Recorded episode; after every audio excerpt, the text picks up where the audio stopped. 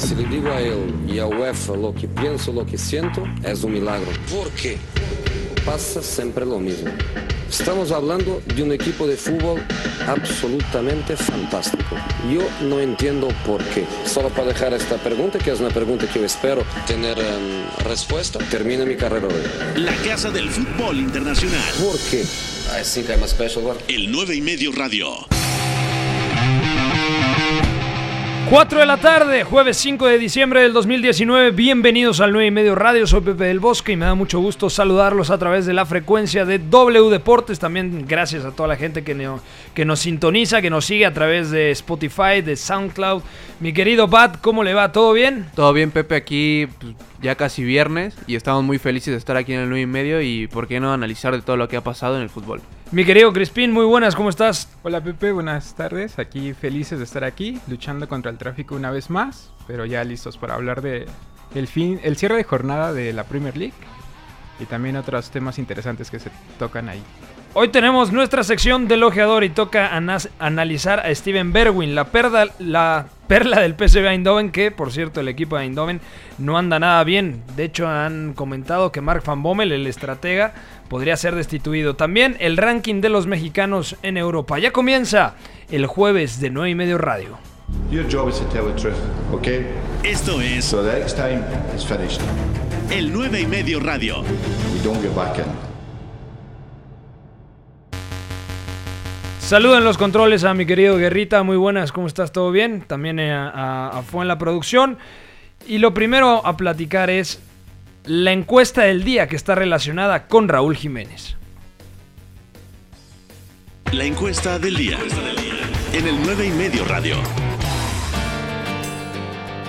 Ponga atención, mi querido Bat. La encuesta del día es, ¿Raúl Jiménez superará las cifras de la temporada pasada? Yo digo que sí, porque creo que hasta este momento el Wolverhampton está eh, ahora sí que especulando un poco, sobre todo porque tiene Europa League y Premier League, pero es que Raúl Jiménez está en un momento de gracia brutal.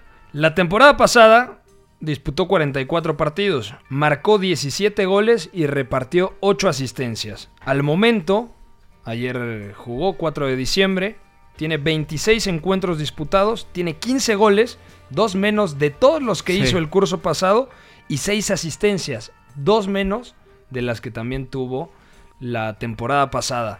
Entonces, yo creo que lo más difícil para Raúl Jiménez no era llegar, sino mantenerse. Lo del año pasado ya fue tremendo, fue espectacular. Y a- aparte porque era su primer año en, en Premier, había, hay que decirlo, dudas. ¿Y tú te esperabas que tuviera este tan buen segundo año? Yo la verdad es que yo dudaba mucho, sobre todo porque el, el primer año que hay siempre para los equipos recién ascendidos y un nuevo proyecto como el Wolverhampton se le pueden ver con ojos de sorpresa, ¿no? Y los equipos no lo conocen tanto y ya el segundo año ya es el más difícil y también para los propios jugadores como Raúl Jiménez que como bien dices era un novato en Premier, pero al final ningún equipo conocía bien las virtudes del mexicano y creo que eh, tener estos números en su segunda temporada es aún más valioso que la pasada. De acuerdo, y además, yo creo que en la carrera de Raúl Jiménez, en caso de mantener esta inercia hasta el cierre de temporada, ya podríamos especular de un posible fichaje a un equipo de mayor nivel, sin demeritar ni mucho menos lo que ha hecho Nuno Espíritu Santo con, con el Wolverhampton.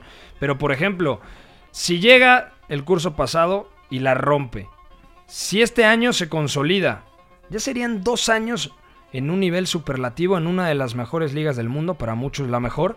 Entonces lo que seguiría en la carrera de Raúl Jiménez, ya rondando los 30 años, es aspirar a llegar a un Manchester United, a llegar a un Tottenham, ¿no? A un equipo que pueda disputar la UEFA Champions League. Bueno, el Manchester United sabemos que es difícil, pero es un gigante dormido. Sí, y no solamente en Inglaterra, sino también en otras ligas. Creo que se puede dar un, un, un salto aún más lógico a otras ligas porque creo que ahora mismo Raúl Jiménez le imprime ese salto de calidad al Wolverhampton. Yo creo que Raúl Jiménez es el mejor jugador del plantel y es lo que le hace tener ese plus al Wolverhampton para ganar partidos y ganar puntos. Pero ya el salto a los otros, sobre todo por los delanteros, repasemos del Tottenham, Harry Kane, obviamente no va a ser titular Raúl Jiménez. Del Manchester United, yo creo que Marcus Rashford, no solamente por el momento que vive, sino también por ser un jugador de la casa y ser esa nueva estrella del United, dudo mucho que lo vayan a sentar. También está Anthony Martial. En el City suena difícil con Gabriel Jesús y el Kun Agüero. Igual en Liverpool ese tridente es inamovible. Entonces creo que en Inglaterra es un poco difícil que Raúl Jiménez se asiente en un proyecto.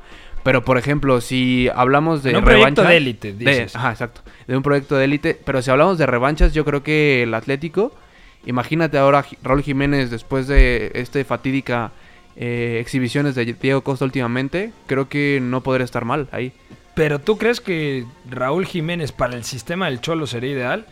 Yo creo que sí, junto con Morata, creo que es un, un binomio muy, muy complementario. Yo, Félix, tirando a banda. Y difícilmente yo creo que el Atlético de Madrid apostaría de nueva cuenta por Raúl Jiménez, por el que el que lo lleva Sí. al viejo continente es el Atlético de Madrid. Y Raúl tardó mucho tiempo, se le notaba que jugaba a una menor velocidad, que no tenía el ritmo, que no estaba acostumbrado a ese frenesí constante que, que- que hay en Europa. Luego va al Benfica, ahí se empieza a aclimatar. No era titular indiscutible, ni mucho menos. Estaba el griego Costas Mitroglou, estaba el suizo Seferovic. Jugaba más Jonás. Estaba Jonás, bueno, Jonás o Jonás, el brasileiro, que jugaba como segundo delantero o a veces como referente de ataque, era el inamovible. Y en el Wolverhampton ya se consolidó Raúl Jiménez. Tiene 28 años, pagó 38 millones de euros el equipo inglés al Benfica. Por lo tanto, si sale Raúl Jiménez, que tiene contrato hasta 2023, Uf, Sería tendría por que ser 50 mínimo, ¿no? Exactamente. ¿Y qué liga te va a pagar 50 millones de euros por Raúl Jiménez? En Francia, Olvídalo. obviamente no. Mm. En Italia, salvo Inter, Juve. salvo Juve, pero bueno, en la Juve está Dybala, Sí, ¿no? Cristiano y, y el Pipite Higuaín. En el Inter, ahorita están muy bien Lautaro Martínez y Romelu Quizá en el Inter como tercer delantero. Pero ¿tú crees que arriesgaría Raúl Raúl, Jiménez, Jiménez, no. la titularidad? Ahí me entra la duda. En la Lazio está Chiro Immobile y tampoco tiene el dinero. La Roma está Edin Seco, entonces tampoco lo consideramos. En el Milan ya No apostaron y apostaron por el polaco Piontek, por Rafa Leao que llegó procedente de Lille. En la Bundesliga ningún equipo te va a pagar 50 No. millones de euros, excepto el Bayern Múnich y está Robert Lewandowski. El Borussia Dortmund y dicen que va por el atacante noruego Haaland. El Schalke no te va a pagar 50 millones.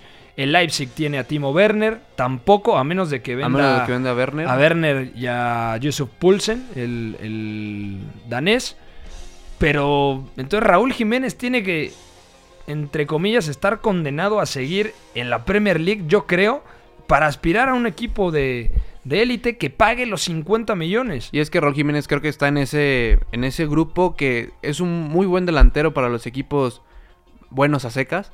Pero que todavía creo que le falta un pelín para estar en los de élite. Y creo que es ahí donde se nota la diferencia mucho con Harry Kane. Y creo que ese, esa distancia de proyecto del Wolverhampton a Spurs creo que es algo más Pero ¿qué le falta según tú para ya poder decir que, que hay que probarlo en la élite? Porque para mí ya lo demostró en Inglaterra, Quizá- liga de élite. Lo está haciendo en la Europa League, no es la Champions, pero es Yo un creo nivel que yo creo que dar exhibiciones más adelante en Europa League. O sea, ya enfrentarte en cuartos y finales y un poco más o menos lo que hizo Jovic. Sí, donde sí, también sí. nos, nos vislumbró en, en actuaciones también en jueves y también en Bundesliga siete días.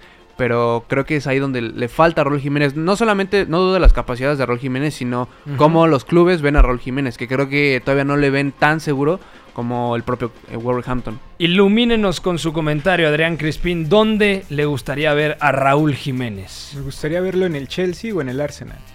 En el Arsenal. Sí, Ya sea, platicaremos hoy del Arsenal, que bueno, trae españuelo y todo, ¿eh? Qué, sí. Pero qué, de- vergoña el Arsenal, Dios mío. de que la Cassette o Aubameyang o los dos se van a ir si el Arsenal no califica a Champions, que se ve muy complicado.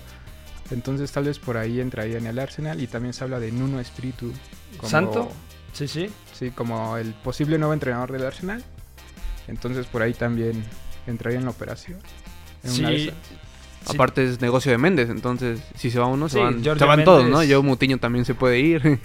Al final el Wolverhampton lo maneja Giorgio Méndez. Jorge Méndez. O sea que pone portugueses al chico Neto, que llegó procedente de la Lazio, Rui Patricio, Rui Patricio, eh, Vinagre, Rubén Neves. Rubén Neves, Joao Moutinho que comentabas, Diogo Jota, eh, incluso me parece que Adama Traoré también es de Jorge Méndez, sí, dice el jefe de información que sí. Bueno, entonces la encuesta disponible en arroba el 9 y medio. para que participen. Raúl Jiménez superará los números de la temporada pasada. Yo creo que sí, tiene todos los argumentos para hacerlo, a menos de que entre a un bache terrible, ¿no? Está a dos goles de igualar el registro del curso pasado y también pasa lo mismo con las estadísticas en cuanto a asistencias. Bueno, hasta aquí nos quedamos con la encuesta del día. Vamos con algunas noticias. Marca y Bild, rotativo español y alemán, reportan que Haaland está cerca del Borussia Dortmund a cambio de solamente 20 millones de euros, Bat. Que los pague el 9 y medio. Ven, sí, yo también estoy molesto, señor productor. 20 millones de euros. y es que la cláusula de Haaland es de 20 millones. O sea, el Salzburgo todavía no le eleva esa cláusula de rescisión. Que cualquier equipo puede, puede poner 20 millones y llevártelo. O sea, Crispín ahorita, después de pasar a la taquería de su papá, va a agarrar todo lo que tiene en la caja, 20 Y- millones, y va a pagar para tener a Eric Haaland aquí en la Para, mesa. para el equipo de los domingos allá en Iztapalapa, Adrián Crispín. Claro que sí, ahí se le conoce el Cuscatlán. Ahí en ah, exactamente, sí, sí. ¿Sí tiene nivel Haaland para ahí? Ah, sí, sí, Porque creo que es ahí pero- algo duro, ¿no? Es... Pero lo van a discriminar por ser rubio. Y... ¿Qué le Ay, gritarían en Iztapalapa a Haaland? no, no estamos en horario para poder gritar lo que le gritarían a Haaland en Iztapalapa. ¿Qué es más bravo? ¿El Cusca... eh, ¿Cómo se llama? El Cuscatlán. Cuscatlán, que además, bueno, es analogía a un estadio de Centroamérica, obviamente. Exactamente. O el Maracaná de Tepito. No, yo creo que todavía Tepito la mata, pero Sí.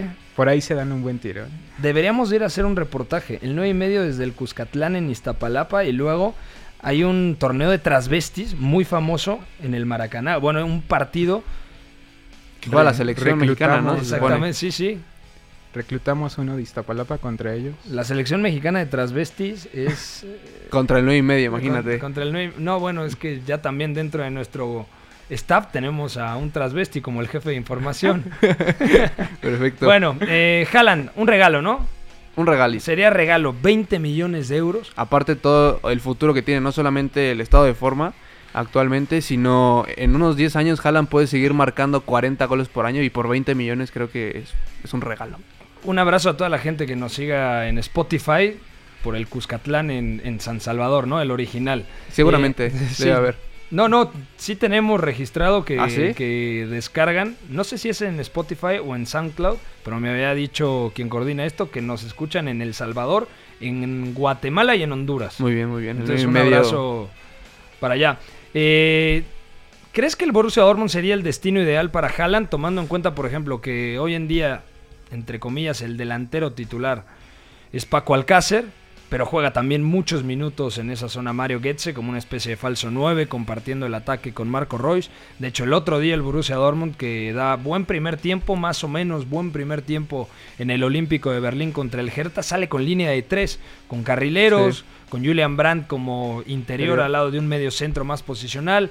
Eh, Jadon Sancho y Torgan Hazard partiendo desde la banda, pero siendo más mediapuntas que extremos. Y el atacante fue El atacante fue Mar ah, no, María Gatze. Mario Goetze, ¿no? Sí, exactamente. Y creo que Haaland también depende, ¿no? Porque creo que el momento del Borussia Dortmund está muy mal. No sé cuánto tiempo dure más Lucian Favre en, en los mandos. Y creo que depende mucho del entrenador que llegue. Porque Lucian Favre, para el estilo de Favre, creo que no está mal Haaland. Porque eh, es un, hay que recordar que es un delantero más de atacar espacios, campo abierto, muy físico. Que también, juega bien de poste. Sí, ¿no? exactamente. De espaldas lo, lo- lo hace muy bien. Que eso creo que es algo positivo porque le beneficiaría muchísimo a Marco Royce, que como media punta puede llegar muy bien. Igual Julian Brandt. Entonces, creo que Haaland para el contexto del Dortmund puede ser eh, un buen fichaje, pero también depende mucho del técnico que llegue. Que eso para- jugó Royce, no, no Goetze. Royce como, como punta. El técnico que llegue, que es difícil porque la situación, el, el actual estratega del Norwich, Este Daniel Fark. que además fue muy cercano a Jürgen Klopp, Sí. dicen que es el objeto de deseo de la directiva Borusser. Entonces por ahí podría ir. Siguiente noticia, Eden Hazard estará de baja cuatro semanas, es decir, un mes y se perderá el clásico contra el Barcelona. Baja durísima porque justamente cuando el futbolista belga del Real Madrid empezaba a tomar forma, se lesiona. Y Marcelo también. Entonces, eh, por esa banda va a haber dos bajas durísimas. Y como bien dices, creo que Hazard estaba siendo uno de los tres mejores jugadores del Real Madrid. A nivel talento, a nivel estado de forma. Benzema, Cross y Y- Valverde, ¿no? Y creo que es que Hazard... ¿Ya lo que- pones ahí? Sí, o sea, sobre todo por ese salto de calidad, porque Valverde hablamos de muchas tareas de presión y, y mucho desgaste sin balón, pero Hazard le añade ese, ese clima con balón, ¿no? Y creo que la baja del belga es, es durísima. No sé si dan, eh, si voy a meter a Isco por dentro y quitar ese extremos, o sea, que quedaron 4-3-1-2 posiblemente. Que ya lo usó en la antepasada temporada. Exactamente, y que le dio muchísimos Sí, sí. resultados porque Isco estaba en, en buen estado. No sabemos en, en qué estado está el malagueño realmente. Creo que poco a poco se ha visto le, le mejor, está ¿no? dando confianza, sí. Yo Pero- creo que está cantado. Si no está Eden Hazard, irán los tres indiscutibles en medio campo. Quizá por ser el clásico, Vaya decida exactamente no utilizar a Valverde y colocar al croata Luka Modric. Isco delante de ellos y la pareja de atacantes Gareth Bale Sí. junto. No, todavía no Bale. También es duda, dicen. Uf. Bueno, pero yo, yo creo, yo había leído que Gareth Bale sí puede llegar junto con Karim Benzema. Y, y yo creo que si no es Bale, podría ser en punta. Rodrigo. Puede ser Rodrigo, por- sobre todo porque creo que tiene características como más de segundo delantero que otros en el plantel. Porque Jovic no es de la confianza de Zidane, creo que no le han dado minutos prácticamente. No, y yo creo que le, le quedó grande la yegua, como dirían por ahí, ¿no? Quizá, y, ta- y también por el estado, porque creo que Jovic le quedó grande, pero también llegó en un momento crítico donde es más difícil adaptarse, donde llegó en un momento turbio, entonces se hace más complicado todo ese proceso. ¿Cuánto pagaron por el serbio? 60 millones por ahí, ¿no? Uf, no, no, la verdad no me acuerdo, pero por lo menos más de 55. O sea, es una locura para tener a Jovic, que prácticamente nunca juega, que en Alemania con el Eintracht Frankfurt era un grandísimo atacante, pero esto demuestra que el fútbol siempre es muy contextual. Sí, Puede ser muy bueno en determinado sistema y en determinada liga y luego llegar a, a- a otro lado en donde pues no cumples las expectativas. Obviamente el nivel de exigencia es mucho mayor en el Real Madrid que en el Frankfurt, ¿no? Sí. Pero yo sí esperaba que por lo menos tuviera mayor protagonismo Luka Jovic. Y, y más allá de lo futbolístico, creo que pasa por, por una cuestión de confianza. Imagínate que llegas al club más grande del mundo, de la historia. No importa si eres aficionado al Real Sí. Madrid o no, Realmente uno debe reconocerlo. ¿no? Y pues te encomiendan hacer goles y no los haces. Y luego tienes delante a Karim Benzema y tienes a jugadores de la élite pura.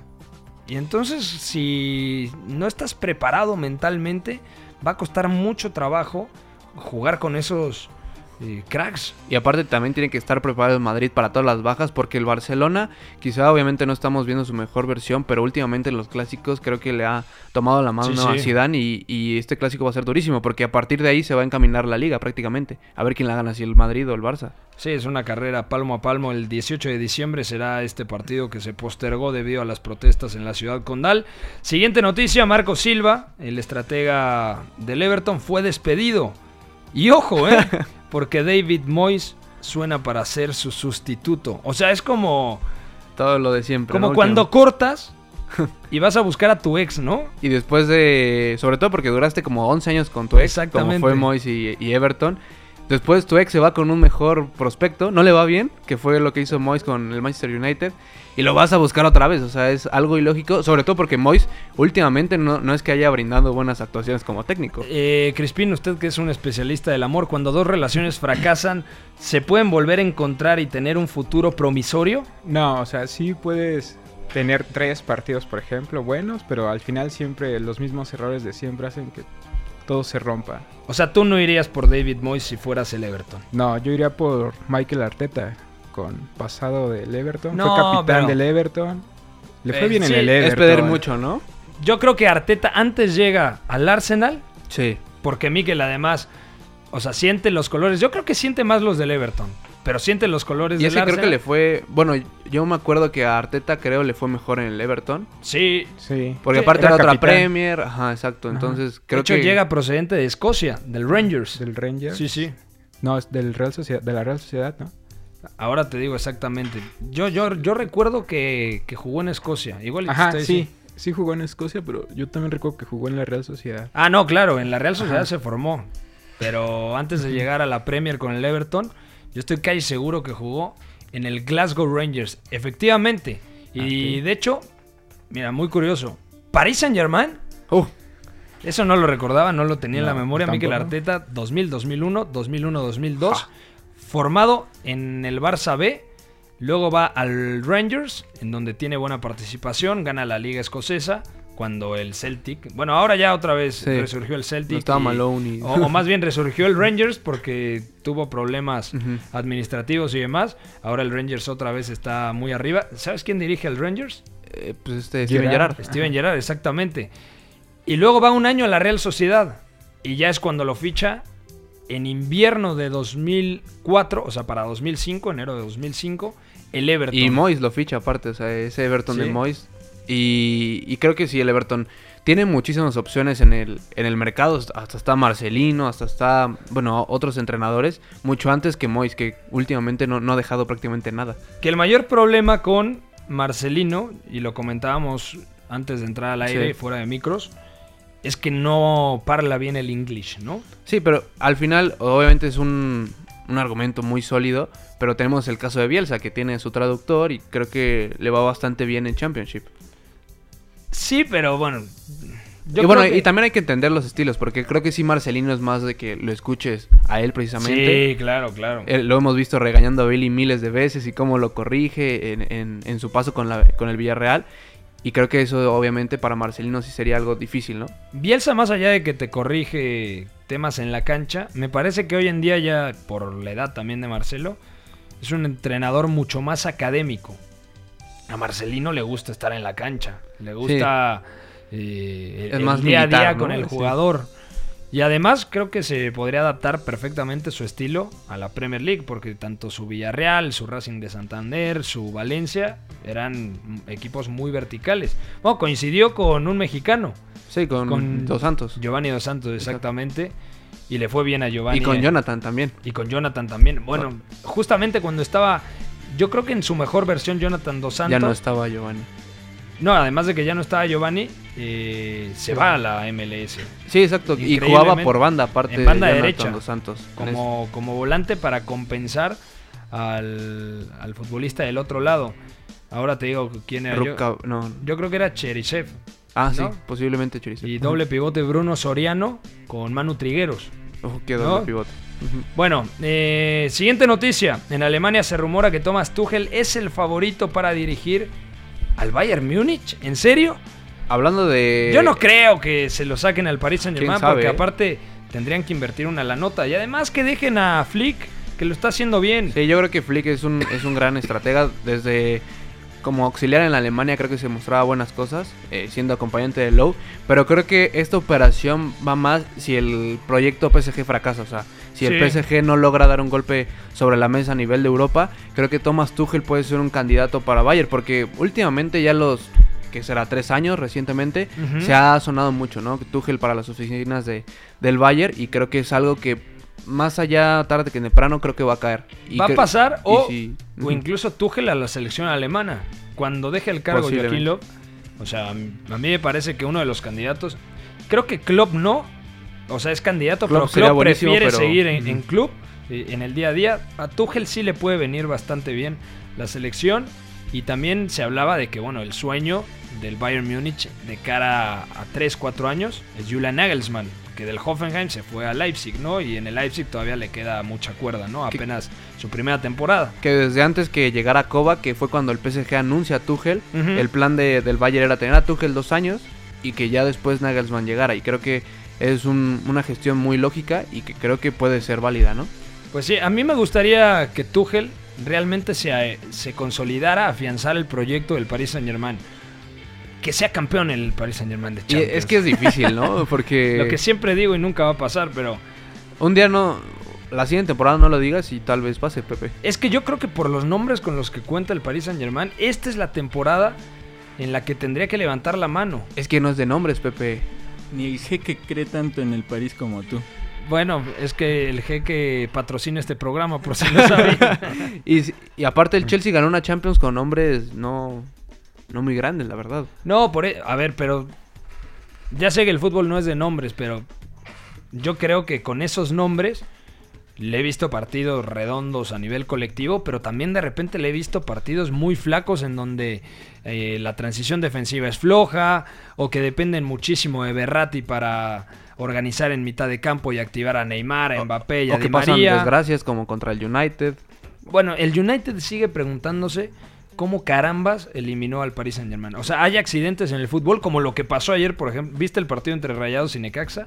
No, no, no, no pudo. Bueno, te lo resumo así. Era un partido para que Rayados fuera ganando Ah, bueno, el primer tiempo sí llegó 5-0. mucho rayado, sí, claro. y terminó 1-1. Sí, son, son cosas. Igual el. 2-1 final, porque Vincent Janssen hace un jugadón, pero fue un accidente. Sí, son accidentes. Hace una semana igual el Bayern Múnich debió haberle ganado 5-2 al Leverkusen Sí, de acuerdo. y al final no lo hizo. Bueno, aquí las noticias del día. Vamos a, ir, vamos a ir a una pausa y platicamos al volver de toda la actualidad de la Premier League el día de hoy. El Arsenal cayó en casa contra el Brighton y además tenemos en el ojeador a Steven Berwin, la perla del PSV Eindhoven. Pausa, no se mueva. No, es que no te entiendas, que hablas muy raro. Si tú ya sabes más que yo, perfecto, tira, vamos a ver. Habla de lo que quieras, yo te contesto de lo que me dices. El análisis es bastante superficial, bastante gratuito. ¿El apellido? ¿Cómo es el apellido? El 9 y medio radio. Correcto. Siguiente pregunta. Estamos de vuelta en el 9 y medio radio, 4 y media de la tarde. ¿Qué es lo que ha pasado hoy en el Emirates? Pues ya prácticamente lo de siempre. El Arsenal volvió a sucumbir. Cayó 2 a 1 contra el Brighton. Premier League.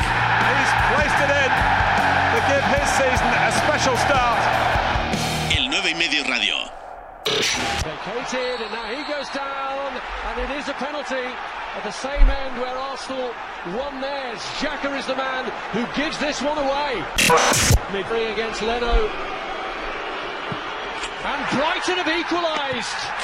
A goal that will be celebrated not only in Brighton but in various parts of London too. Because in conceding it, Knockout might get an opportunity, so too might Bissouma.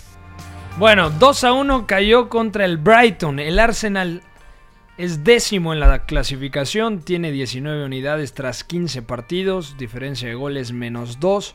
Está únicamente a 5 puntos del descenso y a 10 puntos de Champions. Es un desastre el Arsenal. El fin de semana también juega muy mal.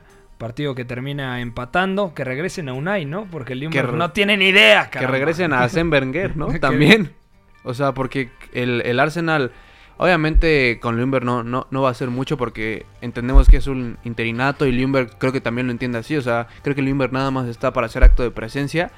Pero creo que el Arsenal, ya para el siguiente año, o sea, para enero, Debería encontrar un proyecto ya bastante sólido. O sea, hay una Pero a de mitad de temporadas va, a a mitad de temporada va, o sea, qué carambas va a encontrar. Ya dijo Massimiliano Allegri que está estudiando inglés, que se está preparando en Milán, pero que no va a tomar absolutamente nada hasta verano.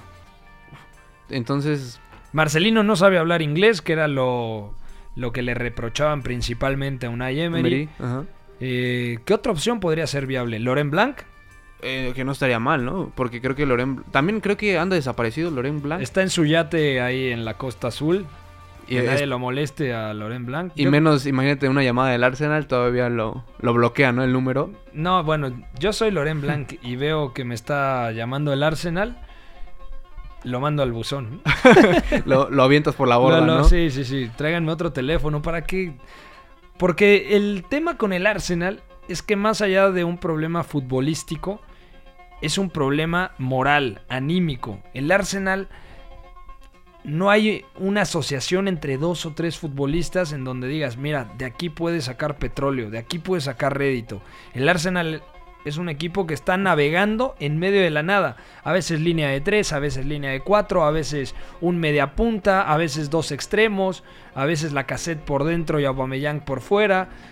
O sea, yo creo que no tienen ni idea y siguen probando cuando estamos en noviembre. La pretemporada es para probar. Estamos en noviembre y el Arsenal sigue sin saber a qué demonios debe de jugar para competir con un equipo que hay que decirlo. Yo creo que por plantilla Es del Tendría es que aspirar. cuatro, ¿no?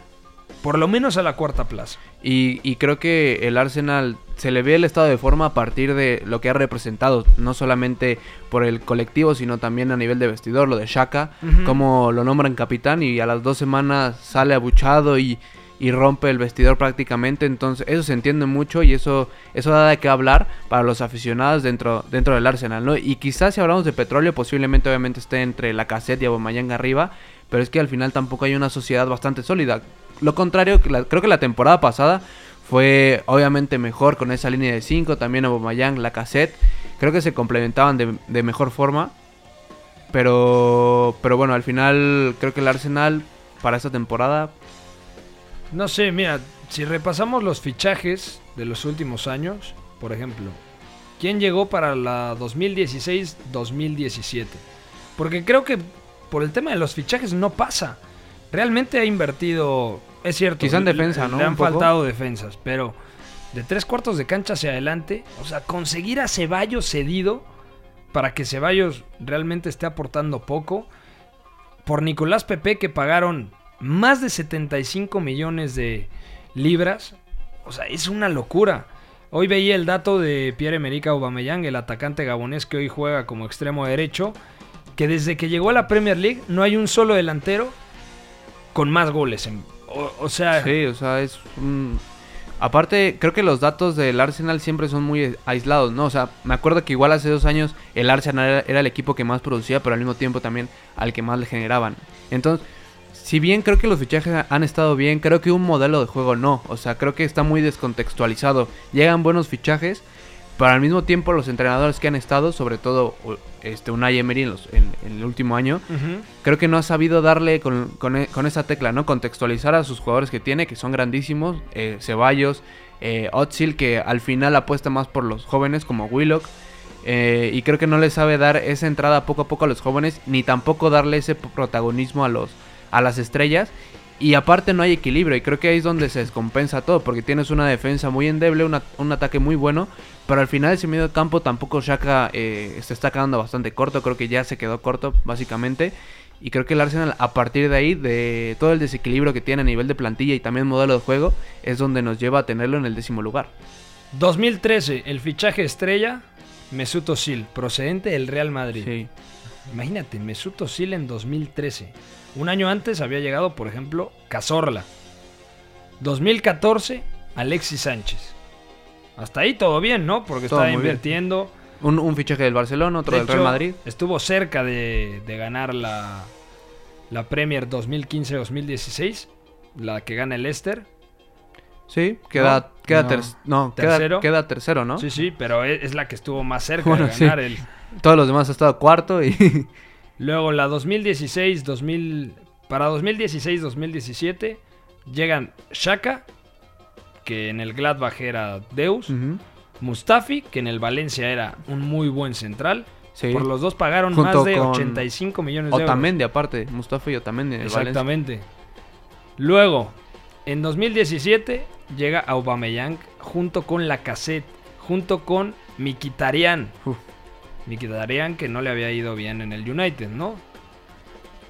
Y me parece que Mkhitaryan llega, no sé si Llega en invierno. En, en enero, ¿no? Llega en invierno porque, Porque Alexis llega Alexis en invierno al acuerdo. United y Mkhitaryan llega en invierno, eh, el invierno al Arsenal. Pero bueno, es que los fichajes, ah, pero si te fijas no hay un- ningún mediocentro más allá de Cazorla, porque aparte Lucas Cazorla- Torreira, después del Mundial. Sí, y fue buen fichaje, creo, pero no hay una estrella a nivel Otzil o a nivel Alexis Sánchez que comanda el medio campo. O sea, por. En defensa, por ejemplo, William Saliba, que se quedó cedido Muy en joven. el San Etienne. Pagaron 30 millones de euros. Por Kieran Tierney, el lateral izquierdo del Celtic, 27 millones de euros. Y por Nicolás Pepe, aquí está la cifra en Transfer Market, 80 millones de euros. O sea, más de 120 millones en tres jugadores que realmente ninguno ha, ha rendido suficiente. Increíble lo del Arsenal, de verdad. Yo creo que va a ser una, una limpia total, un Sí. éxodo, porque aparte no puede sostener el sueldo, el salario de esta plantilla mes con mes si no están en competiciones europeas. Es completamente inviable. Y si terminará yendo dos jugadores, yo creo, por lo menos Otsil a final de temporada, yo creo que va a ser las maletas. Yo creo que Osil se va... En invierno, ¿tú dices? No, no, no. No, Quizá en verano, pero a la MLS. ¿Tú crees?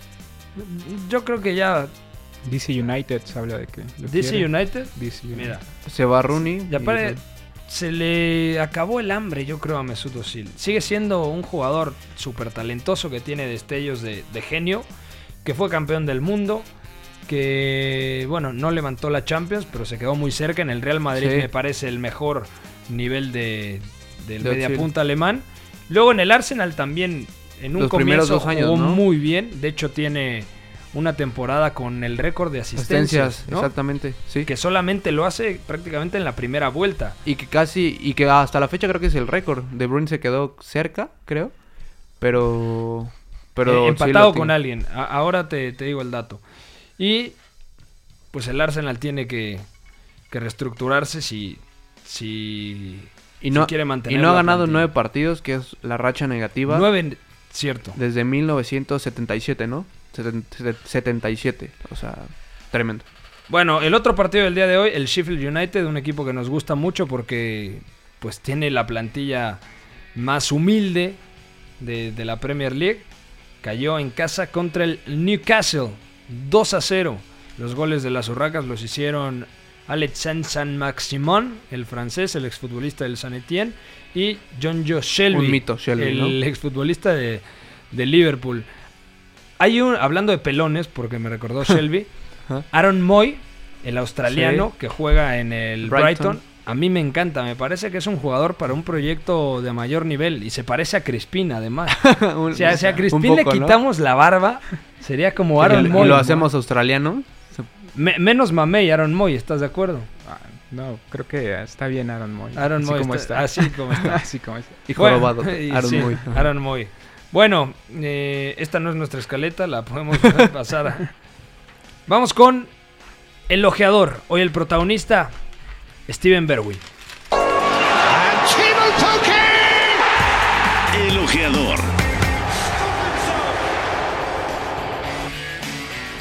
Steven Berwin, futbolista del PSV Eindhoven, nos gusta mucho, tiene 22 añitos, está recién cumplido los 22 años, 1.78 de estatura, puede jugar como extremo izquierdo, extremo derecho o media punta, incluso ya ha tenido participación como interior. Eh, seleccionado holandés, por supuesto, seguramente será habitual en el equipo dirigido por Ronald Koeman en la próxima Eurocopa. Los números son positivos en esta temporada, más allá de que el PSV Eindhoven ha arrancado muy mal la Eredivisie y se quedó fuera de Champions y demás. Tiene cuatro goles y siete asistencias únicamente en Eredivisie. Pero ojo a los números que tuvo el curso pasado. Que quizá junto a Irving Lozano creo que fue el mejor jugador del plantel, ¿no? De acuerdo. Y Luke de Jong cuando también coincidió. Sí. 14 goles y 12 asistencias. Es decir, 26 go- goles producidos en 33 partidos disputados. Un jugador que a mí en lo personal me gusta mucho. Y yo lo dije siempre, para mí el, el futbolista con mayor talento de la plantilla del PSV Eindhoven cuando coincidieron Luke de Jong, Irving Lozano, Steven Berwin, Gastón Pereiro y compañía, para mí el, el, el top es Berwin. Y quizá creo que tuvo un punto algo precoz, ¿no? Berwin, porque al, al principio, cuando debuta Berwin, yo lo veía como un extremo más de espacios, atacar la línea.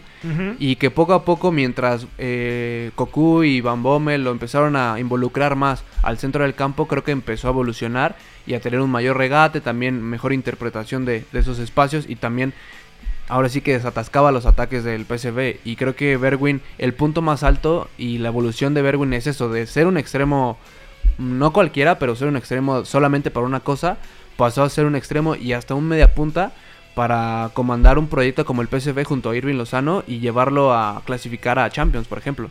Si Irving Lozano hablábamos de un futbolista que era mejor siendo decisivo en el último cuarto de cancha, Berwin tiene mayor sensibilidad para relacionarse en la zona de centrocampistas, moverse entre líneas.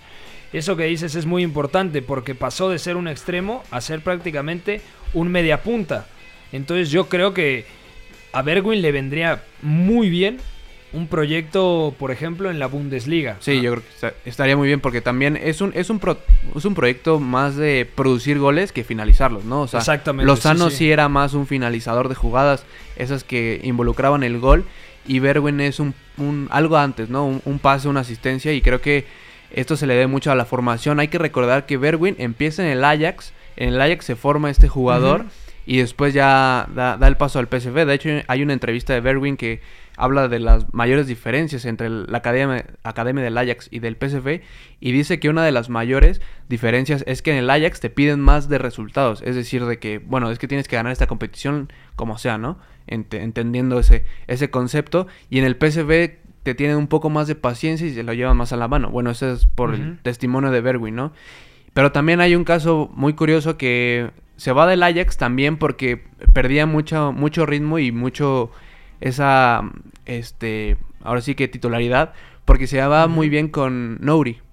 Este Claro. chico que le... Que, En paz descanse su carrera futbolística. Exactamente, que se desvanece en un, en un partido y al final le diagnostican problemas en el, en el corazón y que por eso no puede jugar y que estaba involucrándose muy bien con Nouri y luego Nouri asciende al primer equipo y Berwin ya se queda sin tantos minutos y es ahí cuando Berwin se, se pasa al, al PSV y, y bueno, ahora el Berwin creo que es el mejor jugador del plantel. Completamente de acuerdo. Además, le dieron la 10 hace poco. Steven Berwin, yo creo que, por ejemplo, en también tiene regate, que eso es muy importante. O sea, es un jugador con último pase, con visión de campo, con regate, sabe salir del uno contra uno. Tiene más regate que desborde. Porque pese a que es rápido, no es un super velocista ni mucho menos.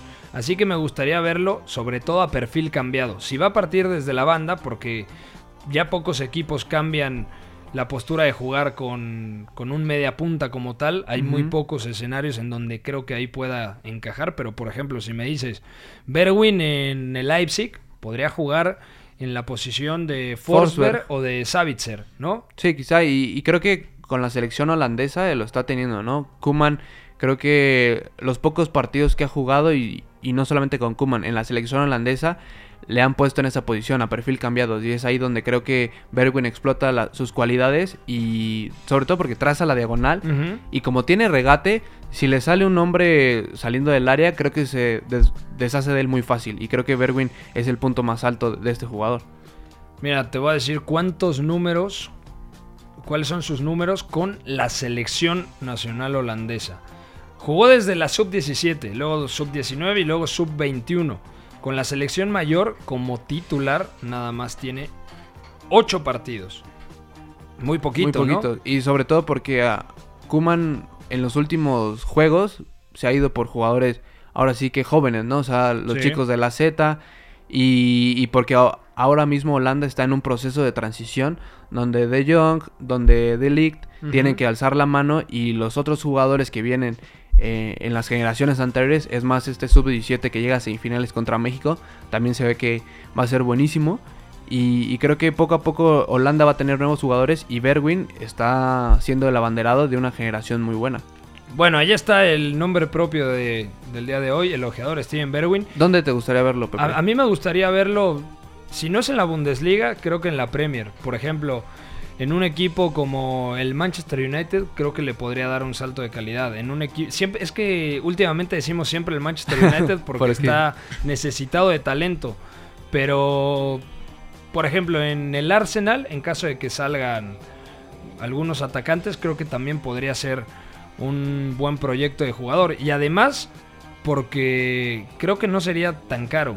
Creo que, ¿40 crees? Yo creo que por 40, 35 millones lo puedes sacar. ¿Quién es el...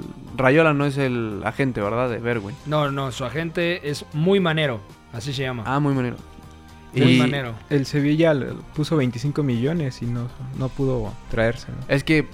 Es que ya Lozano- también quieren regatear de todos los andaluces, ¿no? Ajá, aparte Irving Lozano costó más de 40. Supongo que Berwin por ahí debe estar.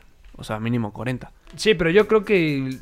No sé por qué, pero creo que será más caro el mexicano que Steven Berwin. Y también por todo lo que hay detrás, ¿no? O sea, Irving Lozano, ¿quién lo tiene? Mino Ujú. Rayola, entonces creo que por eso también su precio se eleva un poco. Bueno, ahí está Steven Berwin, hay que seguirlo muy de cerca. Más allá de que el PSV Eindhoven actualmente esté muy mal. Más allá de los resultados. Está tercero, ¿eh? Con 28 puntos. ¿Sabes cuántos, eh, cuántas unidades le saca el Ajax ya? Tiene 41 y el PSV Eindhoven tiene 28. 13 puntos le saca ya el Ajax, que por cierto está invicto, y el PSV Eindhoven. Los últimos resultados no son nada. Ha de ser la mayor diferencia, ¿no? Del Ajax con el PSV en los últimos años, segurísimos. Yo creo que desde 2010 o 2011, no recuerdo, creo que es 2011 cuando gana el Twente, por ahí. 2009 gana el AZ Almar. Luego 2010 gana el Twente. Yo creo que desde esa temporada. Bueno, vamos ahora con el ranking de los mexicanos en el viejo continente. Mexicanos en Europa. El 9 y medio radio. Qué difícil, ¿no, mi querido Bat? Nos quedan 5 minutos para poner el ranking de esta semana en el viejo continente. Está clarísimo que Raúl Jiménez va a ser muy difícil que le quiten el primer puesto. Aunque Esté ahí en la cima. Aunque Héctor Herrera hizo un partidazo más allá de que el Atlético de Madrid cayó en el Wanda Metropolitano contra el Barcelona. Poco a poco se gana la confianza del Cholo Simeone, tanto en Champions como en la Liga, en uno de los partidos claves contra el Barça, contra Messi, contra uno de los candidatos a ganarlo absolutamente todo, más allá de que también esté muy alejado de su mejor versión. Entonces, muy bien por lo de Héctor Herrera y aparte a mí me encanta, me da mucho gusto porque habla perfectamente de la mentalidad de Héctor Herrera.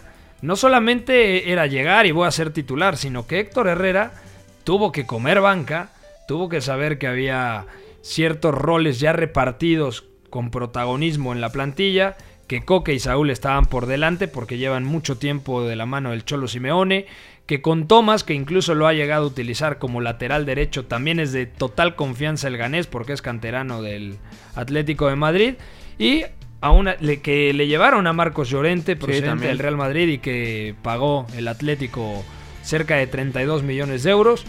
Y aún así, Héctor Herrera ha levantado la mano y a base de trabajo demuestra que es un centrocampista top. Y con ese trabajo creo que poco a poco se va a ganar lugar en este ranking, ¿no? Porque Héctor Herrera, conforme pasan los partidos, está siendo una pieza importante para Simeone porque es un centrocampista, no para el robo como, como Marcos Llorente, tampoco es ese mediocampista como Coque, que también es un poco de lucha, Saúl, que es plenamente un llegador, que la ha utilizado como, como lateral por izquierda. Creo que Héctor Herrera es un mediocampista que domina muchísimos registros, sobre todo con balón, Sí. que lo demostró contra el Barcelona. Y creo que a partir de- del mexicano se entiende mucho este cambio de modelo que intenta el Cholo Simeone. Bueno, no sé si cambio de modelo, pero por lo menos un cambio de estilo. Que creo que es lo que va a llevar al Atlético a ser ese equipo que siempre se ha quedado corto. Pero y, y que ahora con Héctor Herrera le puede dar variantes para hacer más cosas. ¿Cuántos jugadores mexicanos hay en la élite actualmente? Se podría considerar Raúl Jiménez porque juega en la Claramente. Premier League, pero está en la Europa League, no en la Champions. Ahí está, digamos, el negrito en el arroz. Irving Lozano, que En la élite. en la élite, pero el Napoli liga 8 partidos sin conocer la victoria, que hay una diferencia marcada entre directiva, jugadores y cuerpo técnico. Dicen Sí. que podría salir Carlo Ancelotti, más allá del respaldo de Aurelio de Laurentiis. Eh, entonces, también es un proyecto inestable. El Atlético de Madrid, que más allá de que juegue bien o mal y esté en la quinta plaza actualmente, también está en Champions. O sea, yo creo que lo de Héctor Herrera tiene un mérito tremendo. Sí, quizá. Aparte, creo que Héctor Herrera es el, el contexto más difícil, ¿no? Sí, sí. Porque el Atlético creo que es el, el mejor equipo de todos los que hemos nombrado. Porque ya lleva siendo cinco años siendo protagonista prácticamente de la Copa de Europa y también de la Liga Española. Sí. Y también en un proyecto como, como los del Cholo, que son altamente exigentes, no solamente técnicamente, mentalmente, físicamente, o sea, en todos los aspectos creo que el Atlético es un club muy especial, que tienes que tener unas características muy especiales para acomodarte a ellas y que creo que Héctor Herrera, como lo decías al principio, está teniendo una mentalidad impresionante para adaptarse a lo que el técnico quiere y creo que si el Atlético confía en Héctor Herrera, creo que puede dar buenos, buenas cosas. Y es una temporada difícil para el Atlético de Madrid. Dije quinto, no, está sexto debajo del Athletic de Bilbao, que es el equipo que que tiene más puntos en los últimos cinco partidos. Tiene Y- 13 y la puntos. mejor defensa Y también. además la mejor eh, defensa, de acuerdo. El Atlético de Madrid tiene 25, el Athletic Club de Bilbao tiene 26, al igual que la Real Sociedad. El Sevilla tiene 30, temporadón del equipo dirigido por Julen Lopetegui, Oh. 31 Barça y Real Madrid, pero con un partido menos. Y otro que también ahí está en la tablita de la élite Chicharito, ¿no? Que no ha tenido minutos, que no- creo que no, Sí. no, no, no entiendo mucho por qué, porque cuando ha estado en el campo ha respondido, pero sabemos que es una constante en la carrera de, de Javier, ¿no? Que no tiene tanta la confianza en los técnicos para ponerlo de inicio, sino es un plan más como suplente, pero creo que esto Hernández lo ha sabido a- a- asumir y así darle lo mejor a su equipo. El Celta de Vigo está en la de- decimoctava plaza, pero ojo, porque Néstor Araujo fue, fue evidenciado contra Argentina. Pero en el Celta de Vigo no está jugando mal el zaguero mexicano. Y sobre todo O sea, porque hay nuevo proyecto. Con Oscar. García creo que se le ve mejor al Celta, tiene un poco más de protagonismo con Sí, balón. sí. Oscar García que estuvo en el Salzburgo precisamente, también estuvo en Francia, estuvo en Grecia y que ahora en el Celta creo que está plasmando ciertos conceptos que son un poco más para las cualidades de los, de los jugadores, ¿no? Creo que con Néstor Araujo es un aliciente con balón que con el equipo le puede dar muchísima salida a través de ella, tienes a un mediocentro como Lobotka. Entonces creo que la llegada de este técnico español, Oscar García, le viene muy bien a Araujo, también para ya después demostrarlo en la selección. Ojalá no descienda. Nos queda un minuto, ojo, también al tema de Edson Álvarez, que ha perdido ya la titular, eh, titularidad de manera dramática en el Ajax Sí. de Ámsterdam. Va a ser difícil que tenga minutos porque no cuenta para Eric Ten Hag ni como central ni como centrocampista. Quizá algunos días en donde el Ajax tenga una postura un poquito más reactiva, que es difícil Que es ya de por sí, tenga minutos, pero complicado. Y además, según medios en España y México, mañana lo platicaremos, Diego Laines saldría cedido en invierno. Esa es la pregunta para el día de mañana, mi querido jefe de información. ¿Dónde sería o cuál sería el destino ideal para Diego Laines, el canterano americanista? Ya nos vamos, Adrián Crispín, gracias por tu presencia. Nos vamos ya. Bueno, voy a mandar un saludo a mi hermano. Mande que me a- está, mande, a mande Daniel WhatsApp. Crispín, por favor. Manda, mande- Deja de estar jorobando, Salúdame, Daniel Crispín. salúdame, Te mandamos un fuerte abrazo. Eh, mi querido Bat, ya nos vamos. Sale Pepe, nos vemos la siguiente semana en el 9 y medio. Gracias a todos, a Guerrita en la producción, a Fo en los controles o al revés, a nuestro jefe de información, el señor Juan Babuchas y a todos los que nos sintonizan. Mañana, viernes de Leonardo Waldman, nos escuchamos aquí en punto de las 4 de la tarde. No olviden visitar el 9 y medio.com. Bye bye. Mira, también puede salir aquí una lista de agravios comparativos, pero no acabaríamos nunca. Yo vengo aquí porque es mi obligación delante de ustedes. Ya, ustedes me preguntan y yo, yo respondo. Fuera del campo ya ha ganado, lo ha ganado durante todo el año, ha ganado durante toda esta temporada y en el futuro lo que va a ser. Le regalo su Champions particular. Hay veces que me merezco que me manden a freír espárragos. O cuando la cago, la cago. La Casa del Fútbol Internacional. En esta sala, él es el puto jefe, es el que más sabe del mundo, el puto amo. El 9 y medio Radio.